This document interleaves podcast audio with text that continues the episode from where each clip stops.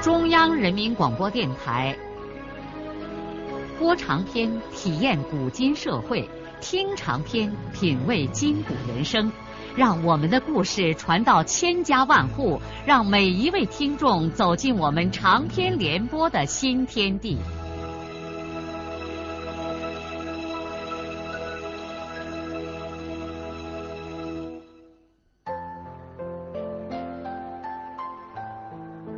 听众朋友，请继续欣赏荣获茅盾文学奖的、由中国文联出版社出版的路遥的长篇小说《平凡的世界》，由李野墨演播。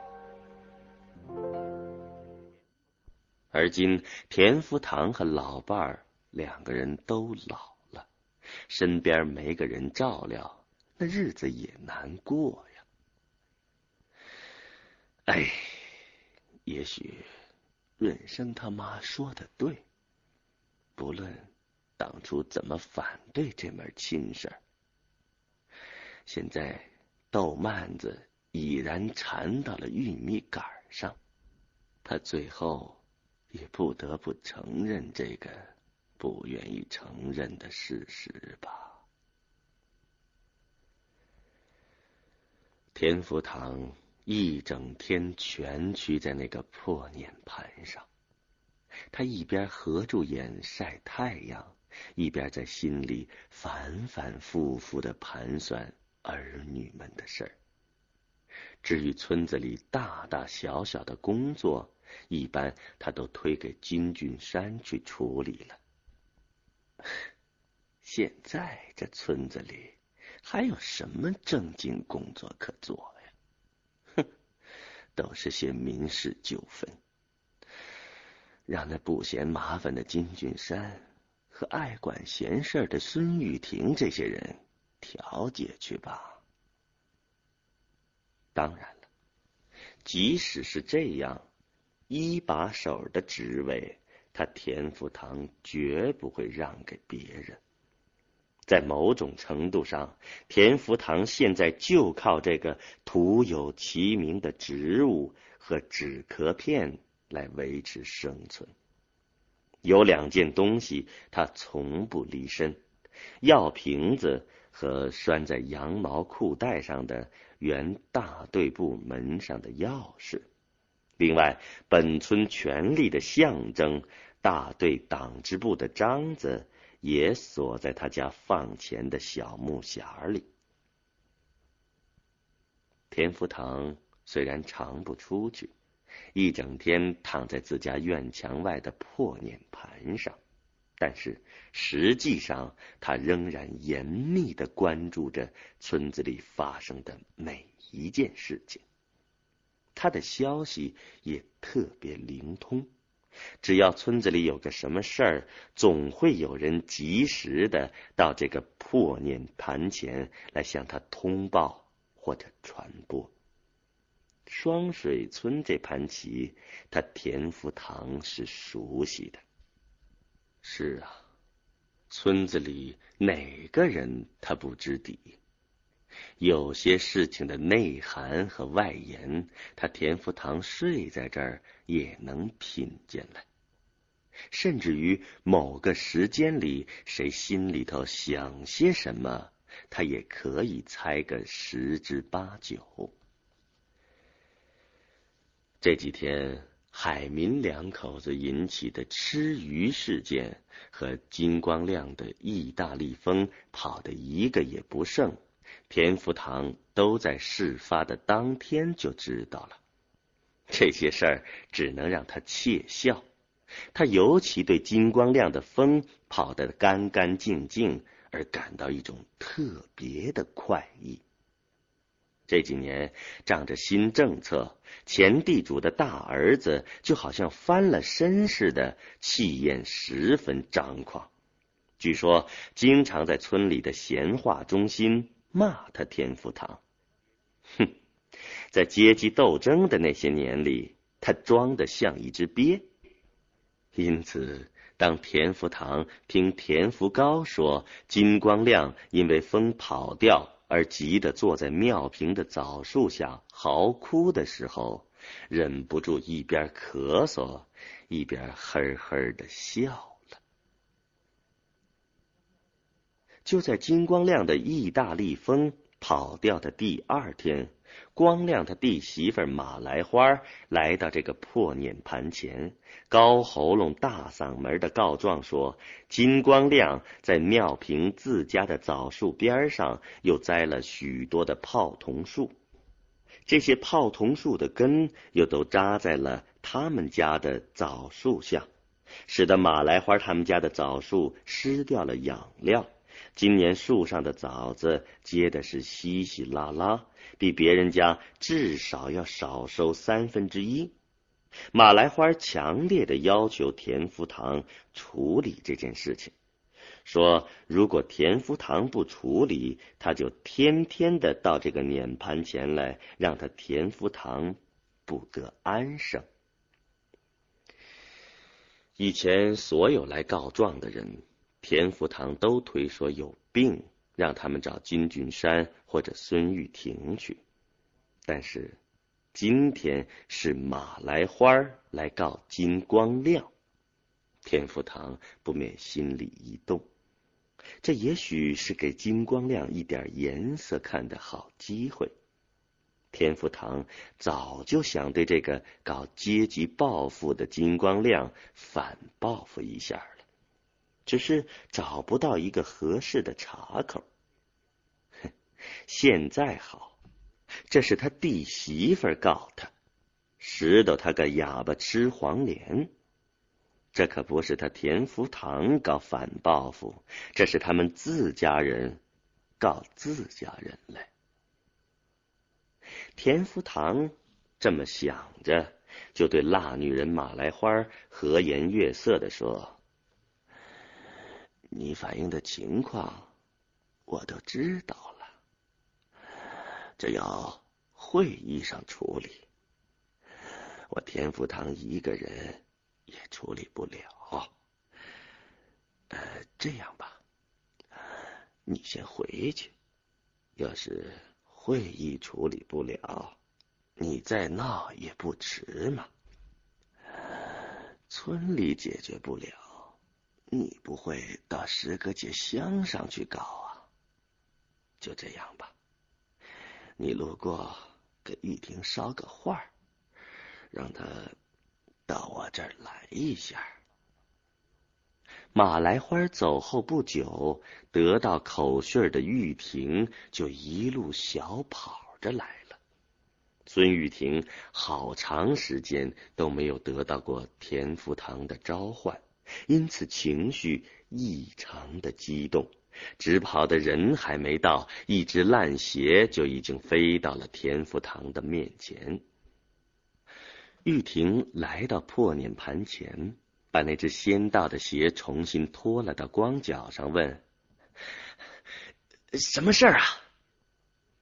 田福堂等一阵咳嗽过后，才说了马来花告金光亮的事儿。孙玉婷搁揪在田福堂的对面，大为感叹的说：“唉，村里头这种事儿那太多了。如今吃是吃好了，可问题那也越来越多了。许多纠纷一直搁着就没解决。我想，咱们开个支部会，对有些事儿。”总得做个处理。咱们大概有一两年也没开个支部会了。孙玉婷一听说要开会，兴奋的一下子就从地上站起来。哎呀，他已经很久开不上会了，甚至对开会都很有一些想念嘞。孙玉婷兴奋之余，她也有点惊讶。这超脱了几年的支书，怎么突然这么热心起来，对工作积极了呢？哎，是不是支书哎有了内部消息，说政策要变呀？嗯，这可能嘞。他弟弟已经成了省上的大官，说不定写信给他透露了点什么呢。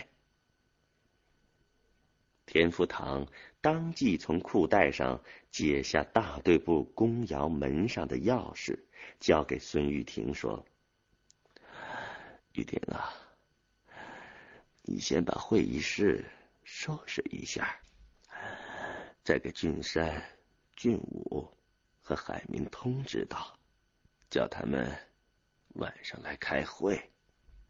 呃，要不要扩大一下啊？”不了，这是咱们党的会议嘛。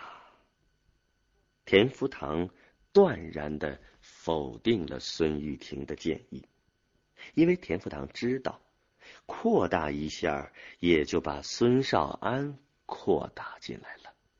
在这些政治问题上，田福堂依然很透彻的精明。说实话，在双水村，只有孙少安才使田福堂感到了一种真正的威胁。尤其是眼下，这小子已经成了双水村的头号财主，而且乡上、县上都有了些名气。他田福堂虽然再也折不断这小子的翅膀。但是在田福堂的权力范围内，能排斥孙少安的地方，他田福堂绝不会放过，哪怕给孙少安制造一点小小的不满足呢。哼，你小子有钱有名气，哼，可村子里的事儿，你连毛也沾不上一根儿。我们开党支部会议，你小子和社员一样，站到圈外去吧。呵，在田福堂的心里，他还习惯的管大家伙称为社员呢。孙玉婷也不在乎扩大还是不扩大，反正他能参加得上来。尽管到了农忙的季节，地里有一大堆的活儿，但是孙玉婷下午不再出山去了。他拿了原大队部办公窑门上的钥匙，匆忙的来打扫这个多年封门闭户的地方。玉婷情绪激动的打开公窑的门。他的脸却一沉，他在公窑积满尘土的脚地上呆立了片刻。他实在有点心酸。他看见往年这个红火热闹的地方，现在一片凄凉冷清，地上炕上都蒙着一层灰土。墙上那些农业学大寨运动中上级奖励的锦旗，灰尘蒙的连字都看不清楚了。后窑长奸货还有老鼠结队而行。孙玉婷发了一会儿愣怔，头上像妇女一样反包起毛巾，便开始打扫这间公窑。他忙了几乎整整一个下午，办公窑终于被重新收拾得一干二净。地上、炕上，还有那个小炕桌，都被他弄得清清爽爽的。墙上的锦旗开抹了灰尘，又满目光彩了。说实话，玉婷在自己的家里干活，也没有这么卖力过。他是充满感情在做着无常的营生，他在此间获得的是精神上的满足。傍晚，当他给其他几位党支部委员通知了开会的消息之后，又赶回公窑，用破报纸团蘸着口水擦了煤油灯的玻璃罩子。灯罩擦干净之后，他才发现。灯壶里连一滴煤油也没有了。公而忘私的玉婷决定回家把自己那点不多的煤油灌上一灯壶。天一擦黑，玉婷赶回家，胡乱吃喝了一点东西，又给公家的灯壶里灌满了自家的煤油，就拖拉着破鞋，兴致勃勃的赶到公窑里。当然，孙玉婷是第一个到会的人。他把煤油灯点亮。放在小炕桌上，就专等其他四个人的到来。支书田福堂、副支书金俊山，还有另外两个支委金俊武和田海民，都先后的来到了这个他们已经久违了的地方。五个人凑到一块儿，都觉得有点怪新奇的，大家一时有点反应不过来。怎么？又开会了？是啊，他们对开会都有点陌生了。现在他们相互之间就好像是久别的熟人，不由得一个看一个。出过田福堂，所有人身上的劳动痕迹都加重了，脸也比过去晒黑了许多。由于多时没在一块儿，五个人的气氛倒很融洽。大家伙先说了一阵子闲话，主要是说前不久的吃鱼事件和跑风事件。但是由于田海民在场，吃鱼事件大家说的少一些，集中说笑金光亮的意大利风逃跑一事。金俊武开玩笑说。呵呵，那风可能是想了老家，跑回意大利去了吧？据说那可是个资本主义国家，生活比咱们这儿好啊！这话惹得大家哄笑起来。田福堂拿出了一盒大前门纸烟，扔在炕桌上，让大家随便抽。这盒烟是两年前买回来的。一年前，孙少安的砖厂倒塌之后，田福堂起开破例抽了一支，以后就再也没动，一直放在小柜里搁着。在党支部的成员们开会的时候，公窑窗户上亮起的灯光，却让全双水村的人为之震动。出了什么事儿啊？那地方可是好几年都没亮过灯了。是不是像已故的田二所说的，这世事又要变了？分开的土地啊，是不是又要合起来了？是不是又要重新办大集体了？哎呀，这可完全有可能嘞！据有人看见，孙玉婷一个下午忙里忙外的，在清扫了那个公窑之后，还把农业学大寨的锦旗都拿到院子里晒了太阳嘞。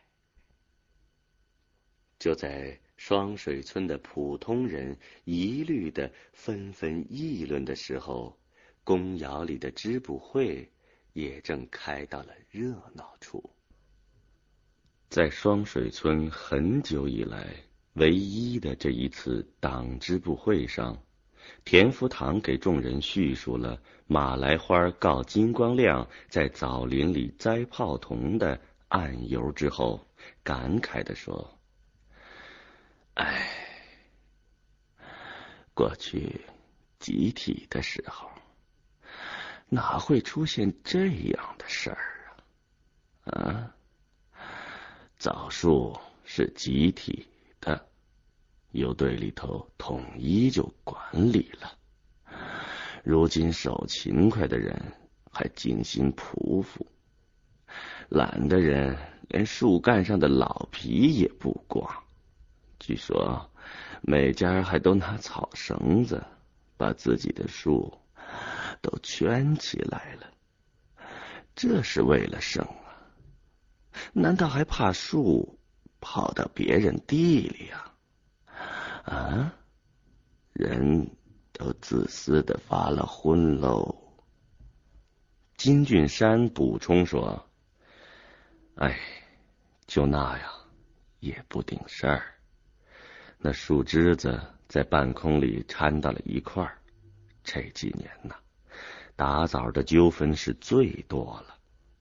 一个说把一个的打了，另外都想在八月十五这前后两天打枣，结果那枣都在地上混在了一块儿。”也简不分明。光去年为这些事儿就打破了四颗脑袋呀！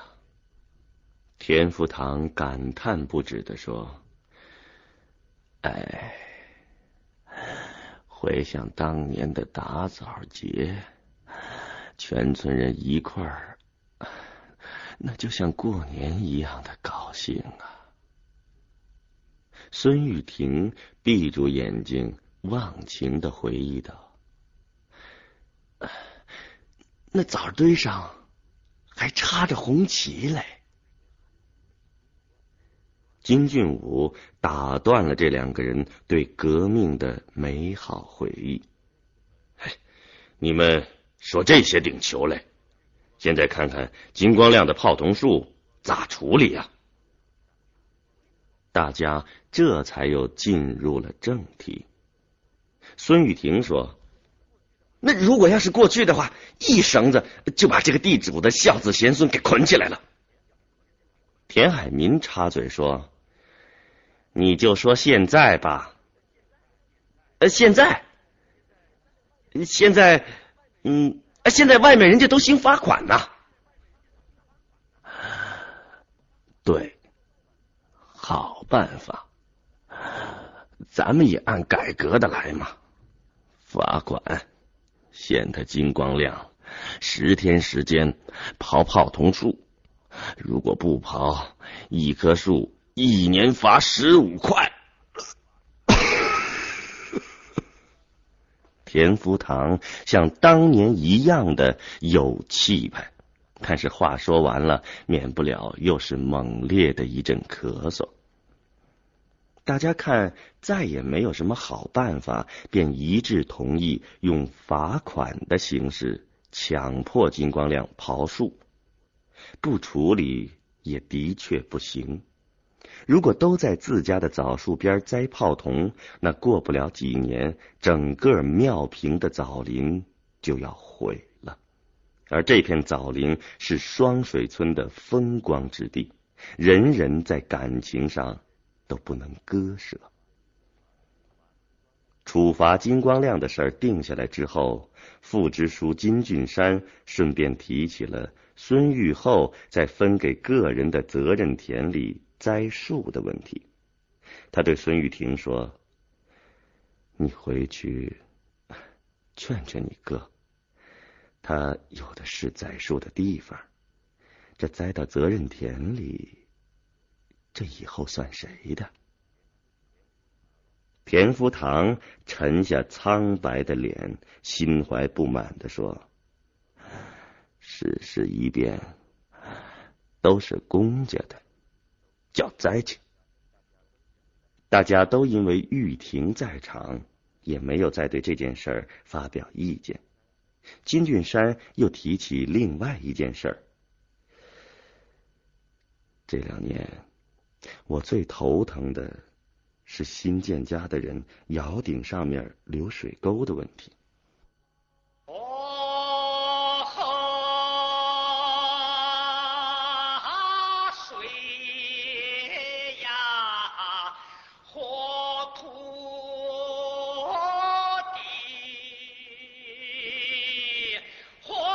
路遥的长篇小说《平凡的世界》，今天就播送到这里。